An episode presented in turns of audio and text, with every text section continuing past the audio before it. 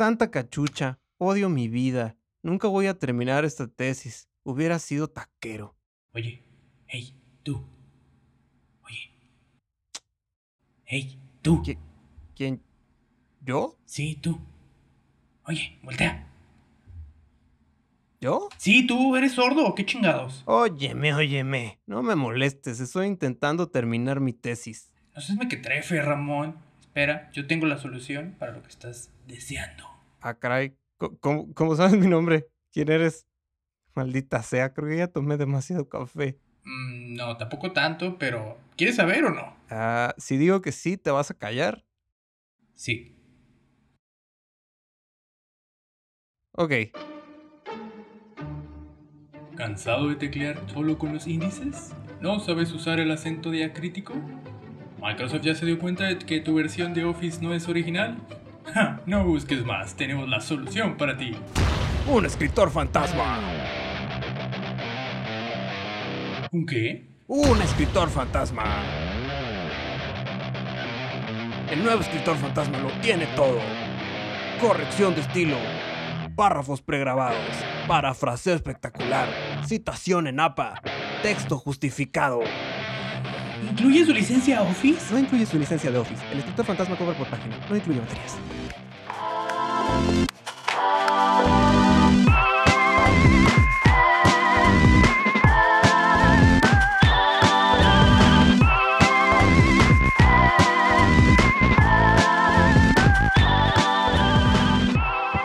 Bienvenidos a Minucias, el podcast que sí escribe sus episodios.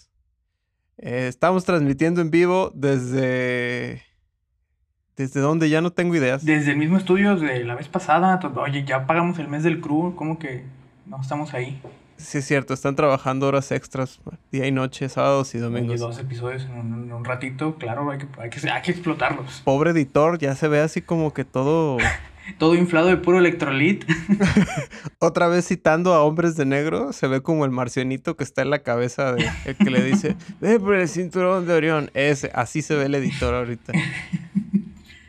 Ya, ya ahorita descansa. Le quedan unas cuatro horas todavía de trabajo.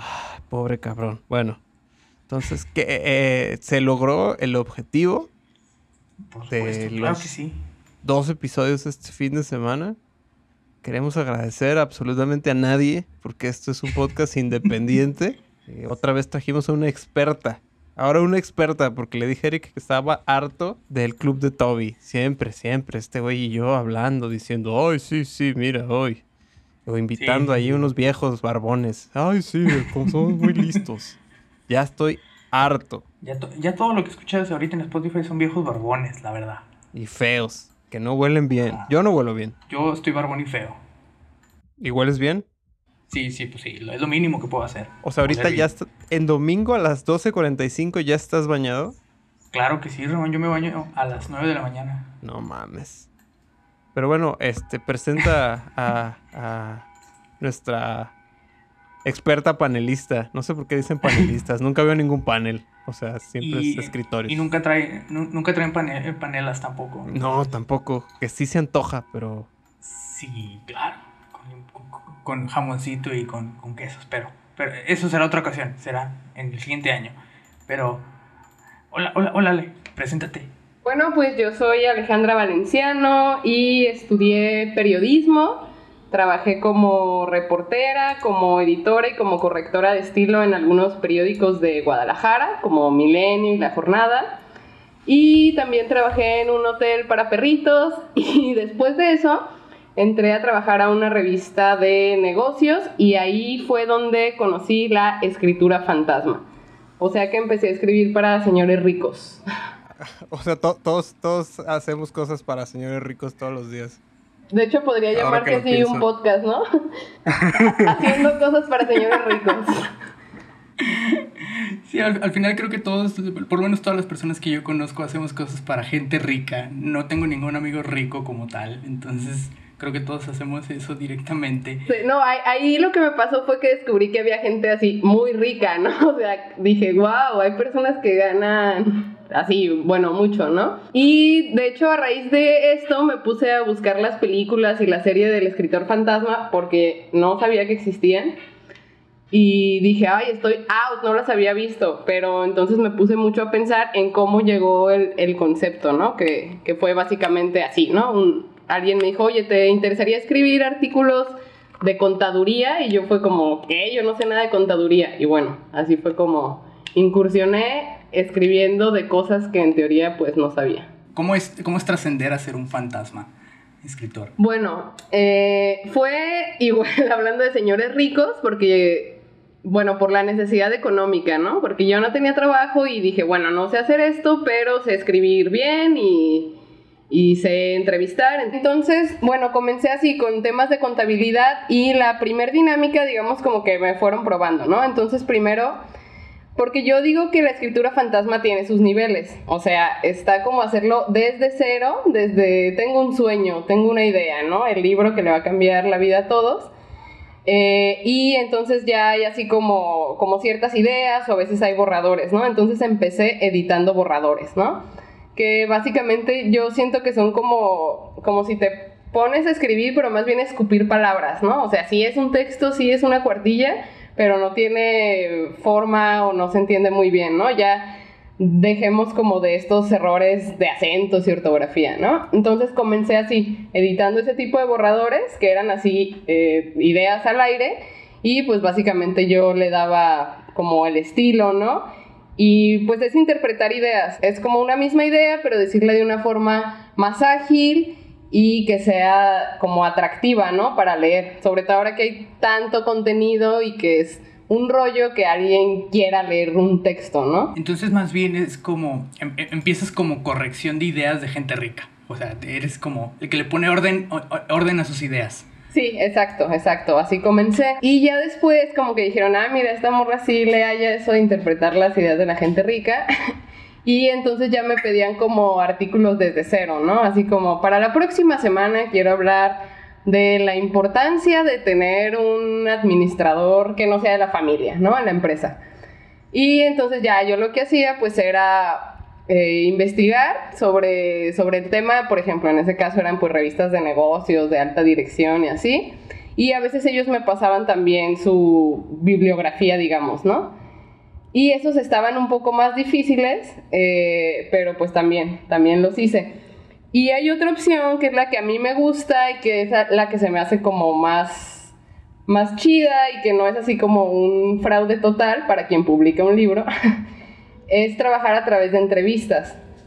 Que, no sé, tú me dices, es que quiero escribir un libro de perritos y plantas y entonces, que de hecho básicamente eso es lo que tendría que ser un escritor fantasma. O sea, pasar un montón de tiempo con una persona y estar investigando del tema y decir, ok, ya acabó la investigación eh, en campo y ahora sí, me voy a escribir. Según yo, así tendría que ser. Ok, quizás me voy a regresar un poco entonces, porque así como lo cuentas, parece que hay diferentes tipos de escritores fantasmas. Pero comentabas hace un momento de, de que descubriste lo que es la escritura fantasma por, por una situación, pero ¿cómo es que te diste tú con el concepto? ¿Cuál, es esta película que habías mencionado? Mencionaste una película, pero no, no caché. Mira, el concepto tal cual me lo, me lo presentó el chavo que me invitó a trabajar, ¿no? Que además era mi jefe, ¿no? Pero me subcontrató como en otra chamba. Eh, Sí, tal cual. E, él fue el que me lo presentó. Y lo de las películas, yo me acabo de enterar hace una semana, pues, que dije, ah, no manches, me van a entrevistar sobre esto, ¿no? Entonces yo me puse haciendo la tarea un día antes, ¿cómo no? Dijiste que soy un qué? Este, y ya entonces vi que hay una serie que es viejita, y bueno, viejita como nuestro tiempo, ¿verdad? Eh, ya somos viejitos. y luego vi que hay una versión que salió este año y hay una película de terror que la verdad es así, la quiero ver porque me asustó fácil y seguramente voy a ver ahí mi vida reflejada, ¿no? Que, que, eso de la serie, yo sí, yo así fue como yo conocía a los escritores fantasmas. Y para mí era alguien que te podía ayudar con tu tarea o, o los misterios. Pero ya después me di cuenta que no, que es otro concepto. Ah, sí, justo por eso dije, no lo he visto, estoy out, ¿no? Pero, pero este de la película de terror, en realidad, así la yo no la he visto, solo vi el tráiler, pero bueno, es un escritor que le va súper mal en la chamba, casual, ¿no? Y se muda y dice, ahora sí, voy a escribir el libro que me va a hacer famoso Y termina como, se topa como con las cintas de una familia que vivía ahí asesinada y termina escribiendo como un libro de terror, ¿no? Pero, pero vi, vi que era una película de terror y dije, ah, o sea que mi vida podría ser una película de terror, pero bueno, con otros temas, ¿no? Más bien eh, relacionados con la precariedad. Como todos. Te diste cuenta que, que, que da, más, da más miedo la realidad. Sí, exacto, porque oye, muy, muy ricos, muy ricos esos señores, pero se tardaban siglos en pagar, ¿no? Y si decías, no manches, todavía que te estoy yo haciendo famoso.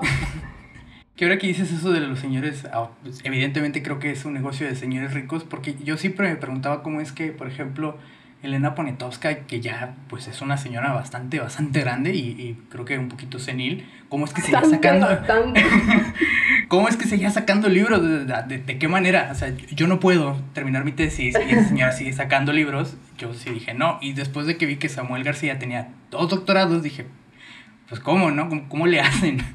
Entonces, creo que, creo que ahora me explicas que, es, que ese es el trabajo de un escritor fantasma. Oye, se levantan a las 5 de la mañana a bañarse y le marcan al escritor fantasma, así lo hacen. ¿Cómo explicarías concretamente qué, qué es ¿Qué es un escritor fantasma? O sea... Sí, yo diría que le ayudan a las personas a poner sus ideas en papel. Así. O sea, ayudarías a un, a un, a un humano promedio que Ajá. no sabe eh, escribir un libro a que pase de tener una idea a que exista la idea en, en, en un escrito. Exacto, que exista y que se publique incluso. o sea, si tienes dinero, no. todo se puede hacer que yo tengo un, un, trip con eso de saber o no escribir, ¿no? Eh, claro. Creo que todos podemos escribir, pero todos necesitamos, si no un escritor fantasma, mínimo un editor, ¿no? O sea, porque también hay muchas personas que, que quisieran publicar y dicen, es que yo no sé escribir, pues yo no creo que haya personas así, va menos que Poniatowska sea la excepción. O sea, que nacen así con talento innato. Obviamente, pues hay habilidades. Pero, pero creo que todos pueden escribir con la ayuda de un editor o de plano, pues un escritor fantasma. Que no sé si, si queda como clara la diferencia entre un editor y, y el fantasma. Creo no. que no, porque yo tengo el intelecto de un niño de 5 años y, y, no, no noto la, la, diferencia como me lo cuentas. El editor es más como, o a ver si lo trasladara como, no sé, como a la construcción, el editor así como que arregla detalles, ¿no? Resana, y ya. Y el escritor fantasma es así como el que levanta eh, la casa, digamos, ¿no? O sea, editar es como hacer algunos arreglos, eh, ver que no haya errores así como de coherencia entre las palabras, los acentos, bla, bla, bla.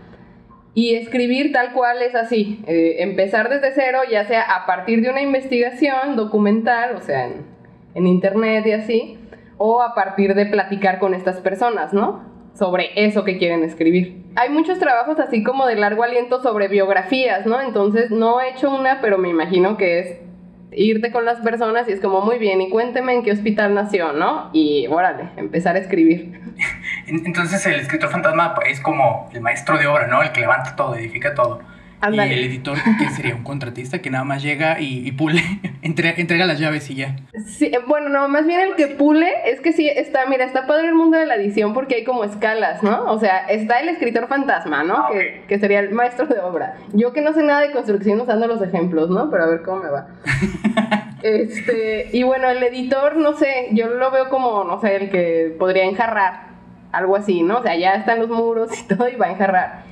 Y está luego el, el, corrector de estilo, que es como ya el último filtro, ¿no? Y, y, en teoría, cuando eres corrector de estilo, ya te debe llegar entonces la obra, pues ya, ya con acabados y todo, ¿no? Y solo te dedicas al último vistazo y entregar las llaves. Ok. Entonces, ¿Y tú como por escritor fantasma puedes cubrir todas las áreas? Así es, ¿cómo no? ¿Cómo no? Llámenle ya. De hecho...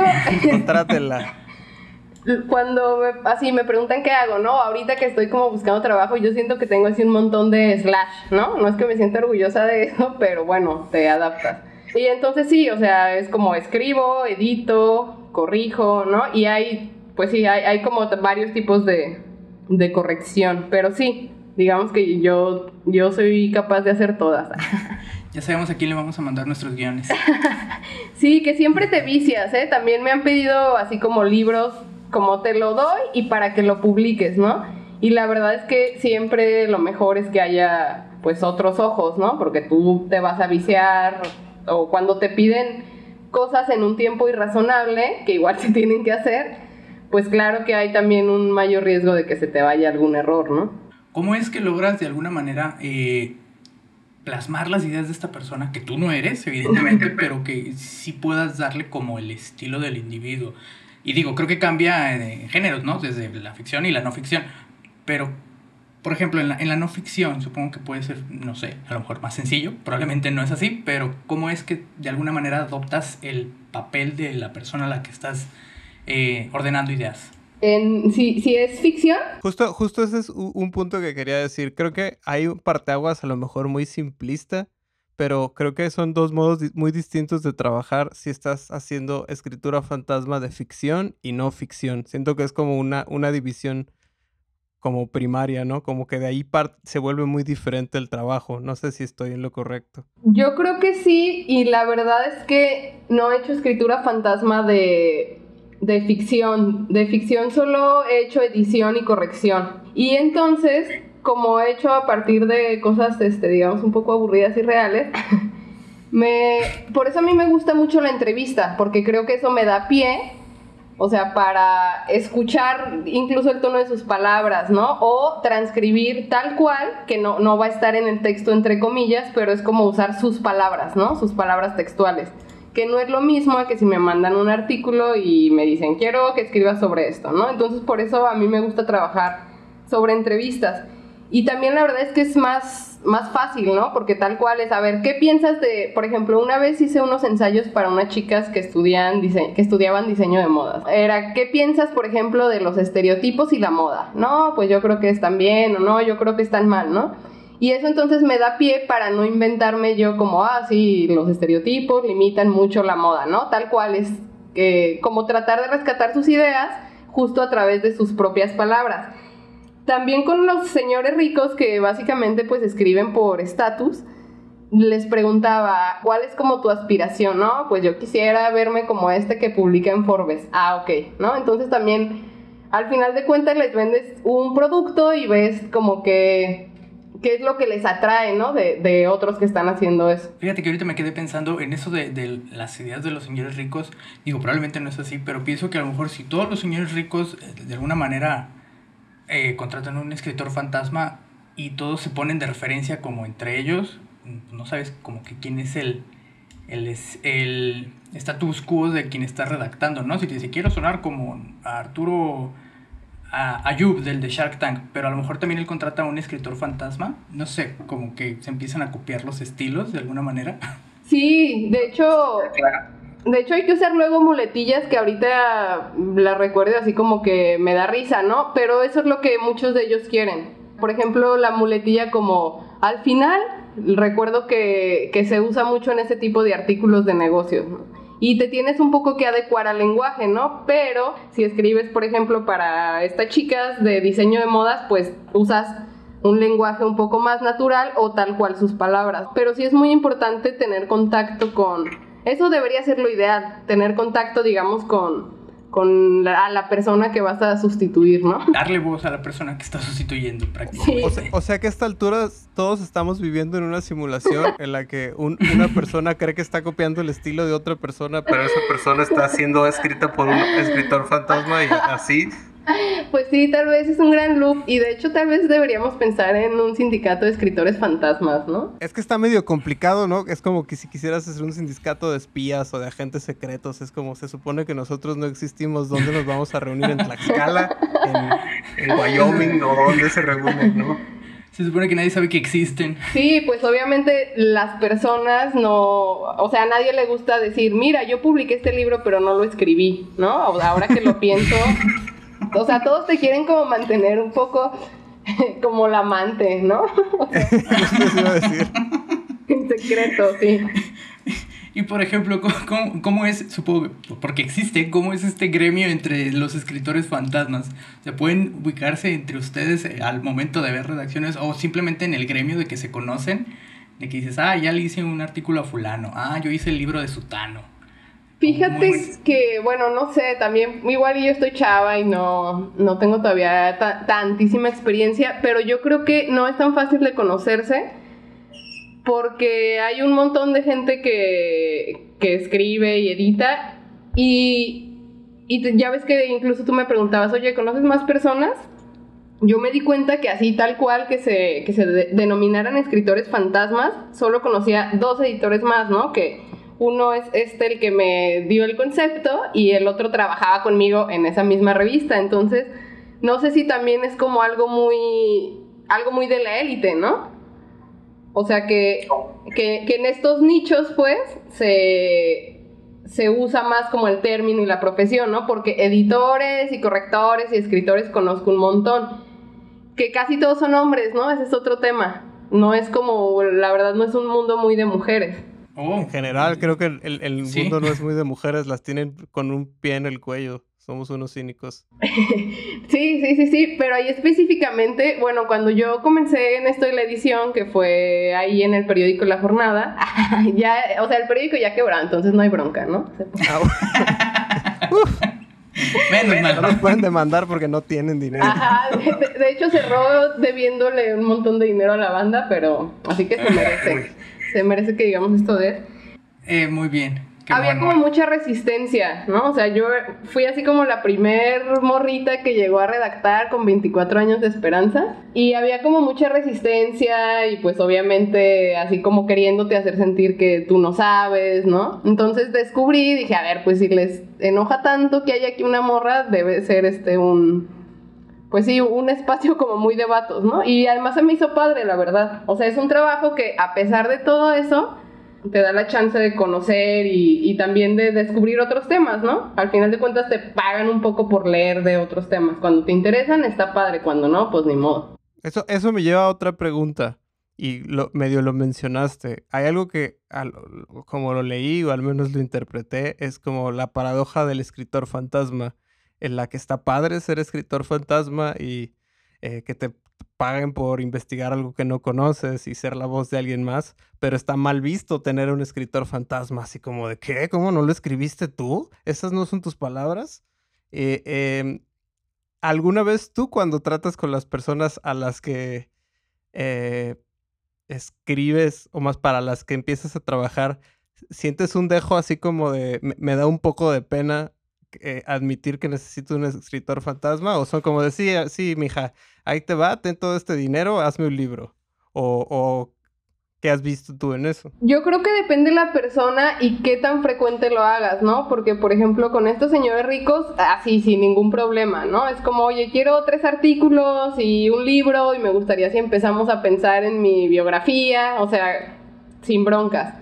Pero, por ejemplo, cuando he trabajado para otras personas que no es tan común, yo creo que sí sienten pena. Y claro que puede pasar como un asunto de ética también, ¿no? Como en el caso si me piden unos ensayos escolares. Y yo por eso insisto en la entrevista, porque es como, a ver, yo no me voy, me han dicho, por ejemplo, oye, necesito un ensayo de la historia de la música para el viernes, ¿no? Y entonces sí también como dejar claro que no es que yo haga tareas, ¿no?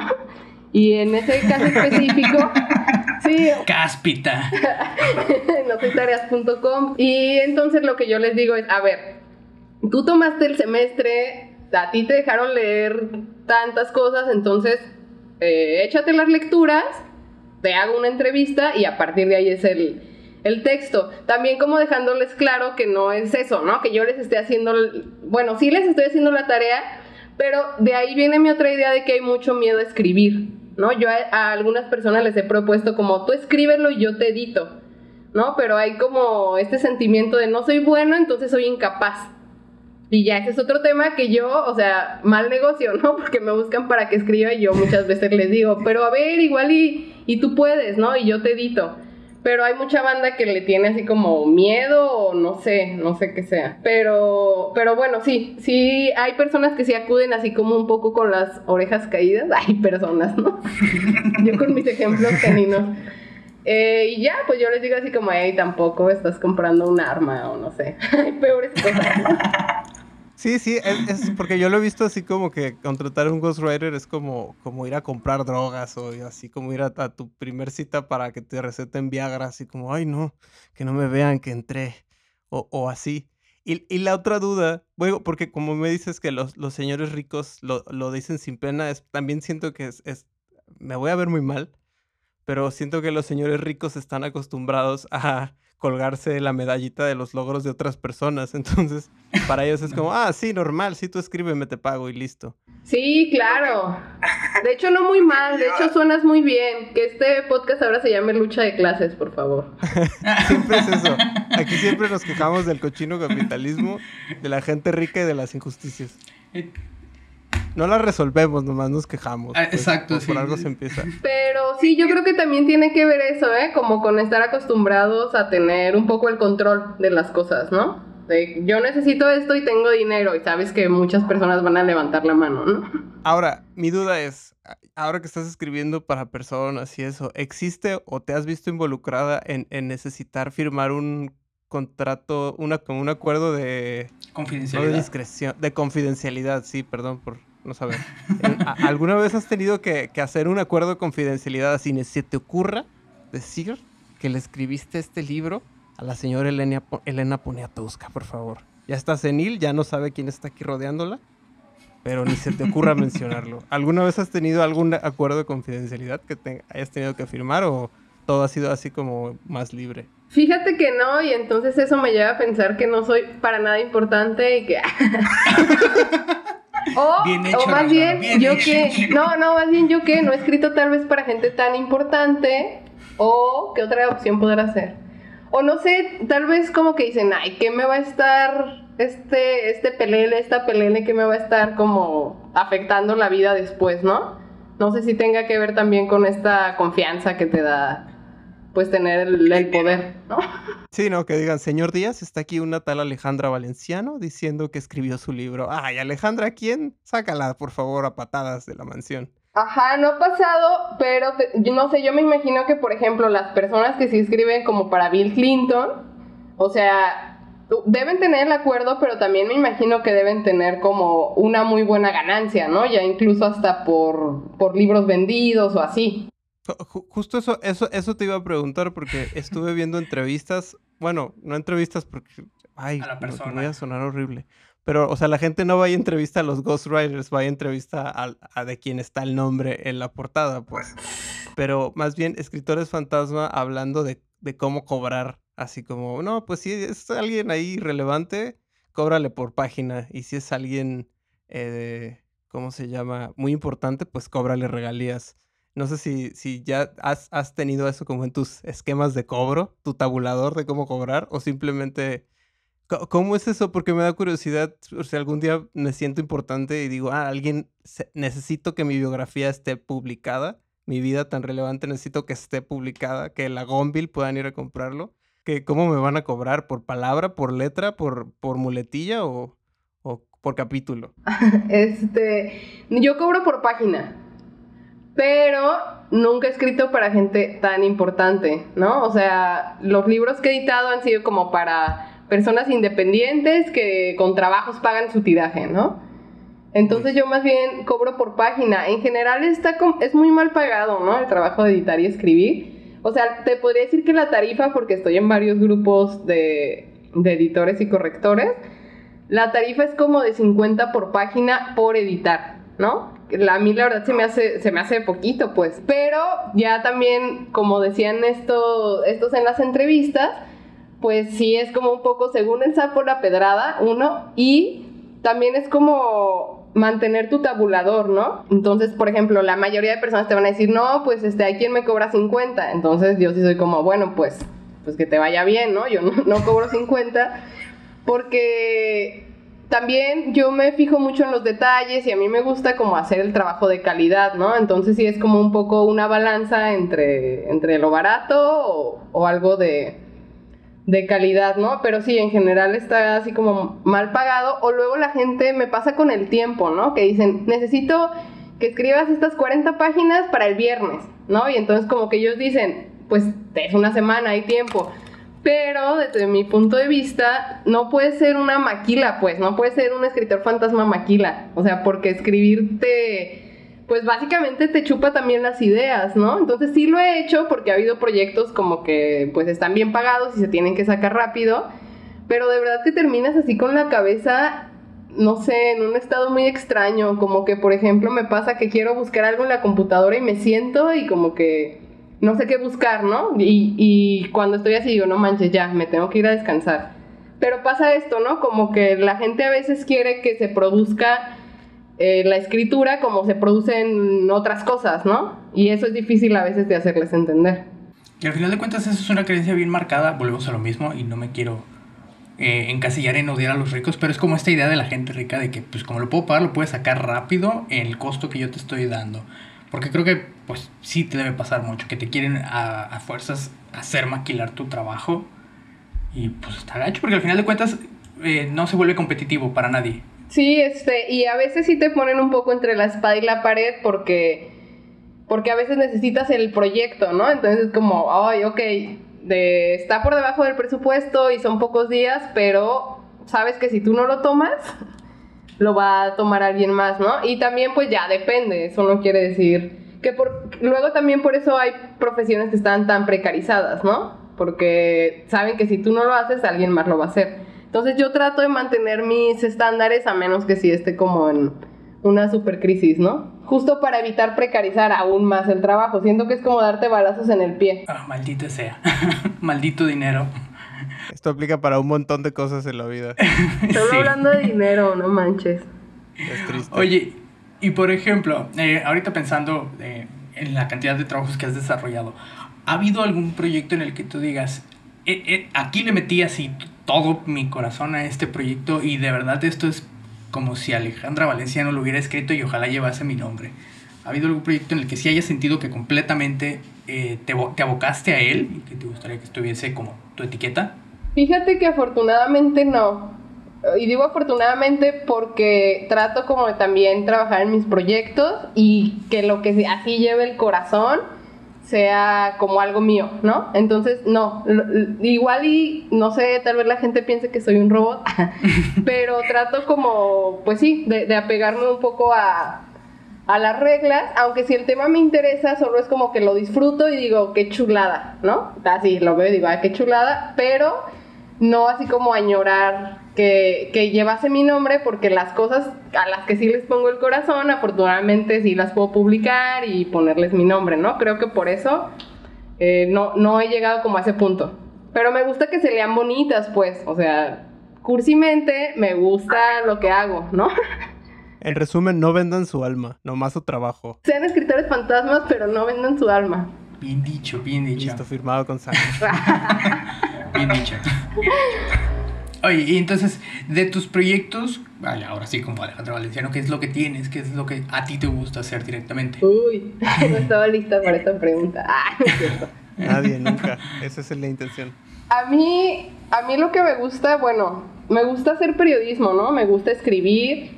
Y si le pusiéramos así un nombre muy, muy técnico, muy académico, me gustaría que me pagaran por narrar, ¿cómo es? Por, sí, por narrar como, ay, espera, es que es el término, lo vi en un artículo, era la, la narración sistematizada de la realidad, o sea, me gustaría que me pagaran por, por eso, ¿no?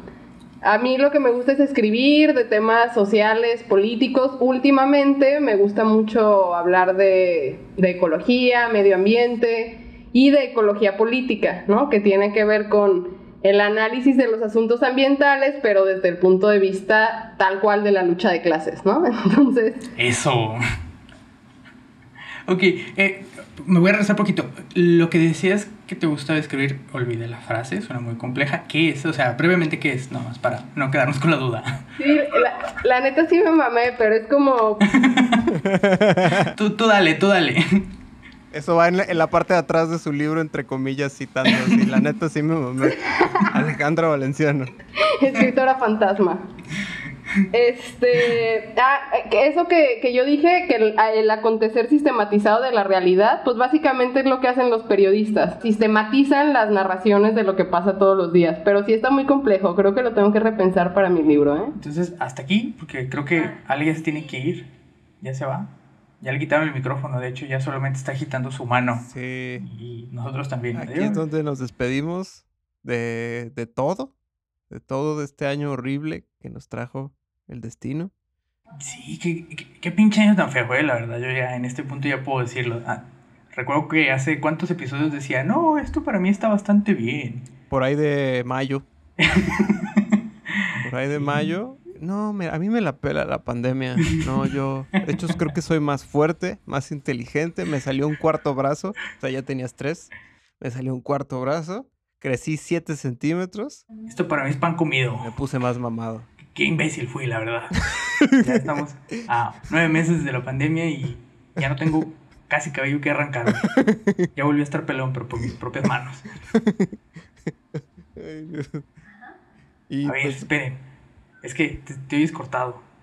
ah, es No que. sé, porque es creo que el- te estás desvaneciendo en el cosmos. Ah, no, no, no, aquí estoy. Ya nomás les quería decir que nos vemos hasta el próximo año y ya fue un gusto verlos, escucharlos, recibir sus likes, sus retweets y ya.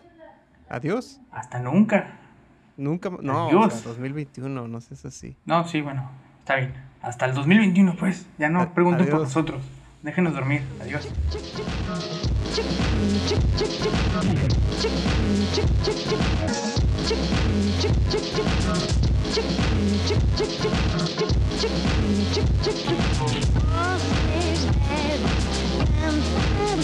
Come on.